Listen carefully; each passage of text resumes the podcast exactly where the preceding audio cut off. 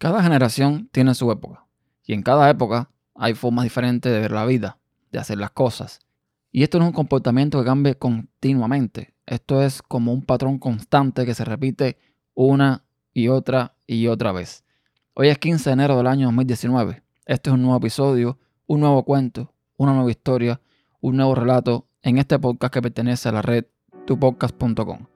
Soy Ernesto Acosta y te doy la bienvenida a estos minutos donde quisiera contarte algunas vivencias, experiencias o sencillamente todo lo que se me ocurra.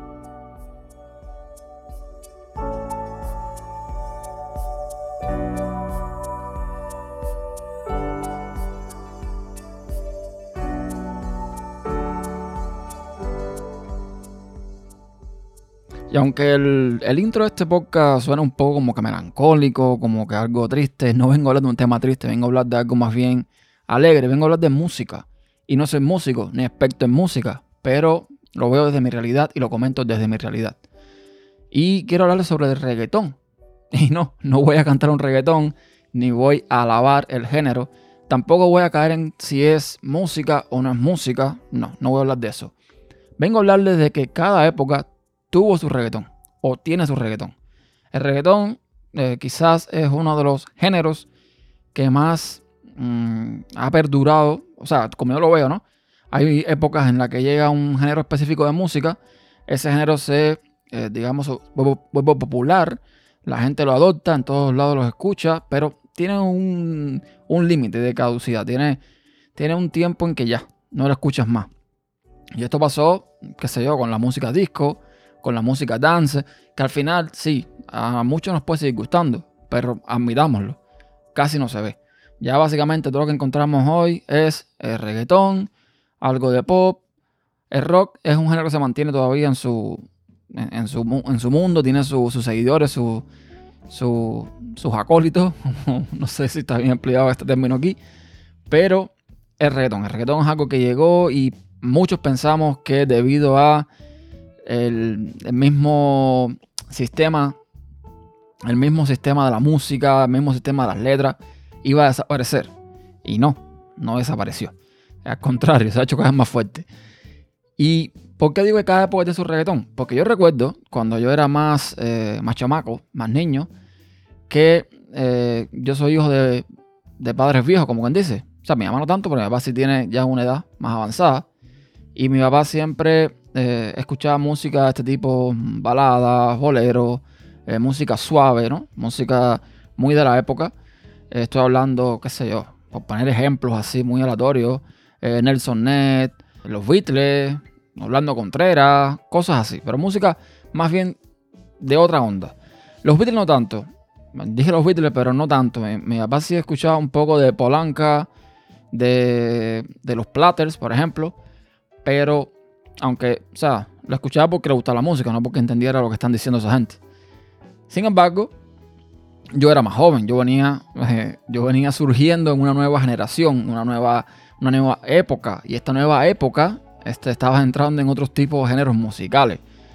Y yo, cuando por ejemplo empezó el tema de la música dance o la música disco, que yo escuchaba que yo me iba a horrorizaba. No entendía por qué tanto ruido. Y es que admitámoslo, si bien muchas de las músicas de la época de pop, de, del dance, del disco, etcétera, etcétera, de la discoteca. Las músicas se ponen en discoteca. Tenían algunas sus letras, otras básicamente no tenían ninguna. Era simplemente algo para bailar. Y bueno, para muestra un botón.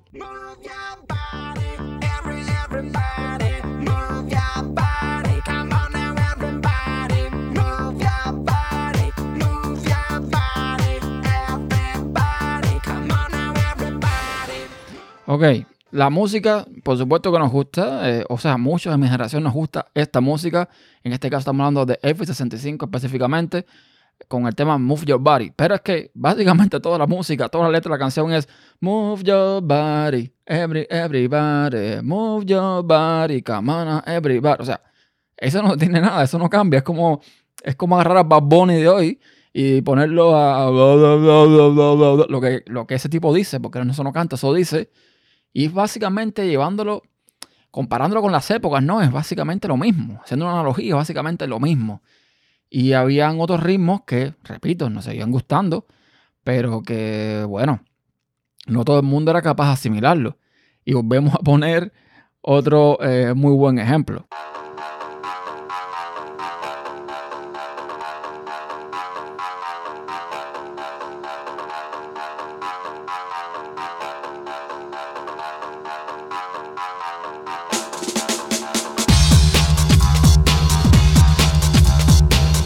Se entiende, ¿no? Se entiende, se entiende. No quiero extenderme, que después no quiero problemas de derechos de autor nada por el estilo. El punto es, sí, en la época de nosotros, quizás huyendo un poco de lo clásico, de la música que escuchaban nuestros padres, eh, nos fuimos entrando en este tipo de, de este tipo de música que ofrecen algo diferente, algo más reverde, algo más juvenil. Pero admitámoslo. O sea, para nuestros padres quizás esta, esta música era una aberración, o es una aberración al día de hoy. Entonces, eh, es lo que decía inicialmente. Cada época tiene su reggaetón. Y supongo que aquí unos cuantos años, quizás, eh, no sé, en unos 5, 20, 25, quizás mañana, nazca un nuevo género. Y ese nuevo género, pues va a ser igual, eh, de alguna forma, más urbano, menos adaptado a lo que uno estaba adaptado, de menos letra, de más, más ritmo. ¿Me entienden lo que quiero decir? O sea, que uno va, uno, uno, se fija ahora mismo por los, por los valores de que, no, eh, no sé, voy poner un ejemplo, Juan Gabriel, eh, Rocío Durcal o Camilo VI, qué sé yo, por los de unos cuantos cantantes, tenían de vez en una letra bonita, un José José, tenían algo que, ¿sabes? La letra enamoraba para románticos, que no sé, pero bueno, eso a todo el mundo no le gusta.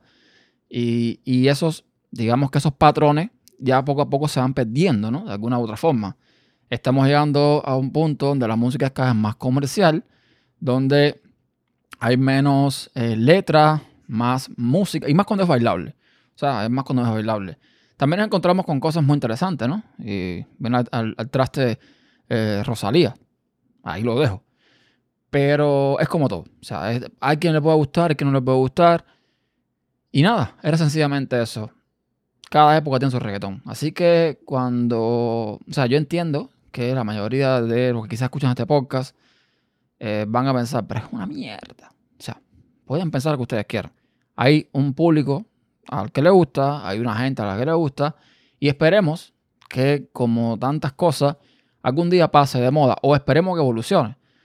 Y no sé, a lo mejor es mucho pretender que, ojo, ojo el dato, el reggaetón no lo conocemos o sea, no comenzó siendo lo que conocemos hoy como el Bad Bunny o el Pitbull o toda esa gente que básicamente no cantan, que lo que hacen es ladrar.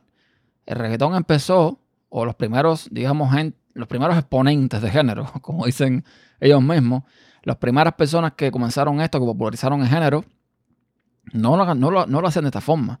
Y me viene a la mente sencillamente Vico Sí. Vico Sí, un cantante puertorriqueño que en la mayoría de las letras lo que transmitía eran mensajes mensajes que, mm, sociales donde él, criticaba, donde él eh, de alguna forma pues exhortaba a mejorar la sociedad. Mensajes muchas veces también cristianos o religiosos, como quieran llamarlo, pero que tenían, o sea, las letras tenían un... tú, te sentabas a escuchar y tú decías, esto tiene sentido. Este hombre me está diciendo algo que tiene sentido. Y era reggaetón. Entonces, eh, ya les digo, la cosa va evolucionando, la cosa va a menos. Y tenemos otro ejemplo muy clásico, Shakira. Shakira que comenzó cantando, eh, ya saben, con su guitarrita, canciones muy bonitas, no sé qué cosa, y ahora es waka waka waka waka waka waka y se acabó. Entonces nada, eh, que en, en, esto como en todo hay que ser un poco tolerantes, ¿no? Y al final, pues asimilarlo. Si no te gusta el reto, no lo escuchas y ya está. Y punto. Y pasamos la, la historia. Pero es eso, básicamente era eso. Cada época, repito, tiene su reggaetón. Ya veremos mañana, cuando seamos más abuelos, que, con qué nos vienen nuestros nietos. Y ya veremos si lo aceptamos o no. Y eso es todo lo que quería mm, contarles en el... O sea, no es un cuento, era más bien eh, decirles mi opinión con respecto a esto que, que en lo que estaba pensando, ¿no? Y dije, bueno, vamos a lanzarlo aquí, que para eso es este podcast. Gracias por escuchar. Ya saben que todos los métodos de contactos y demás están en eh, tupodcast.com. Y nada, nos vemos en la próxima. Un abrazo.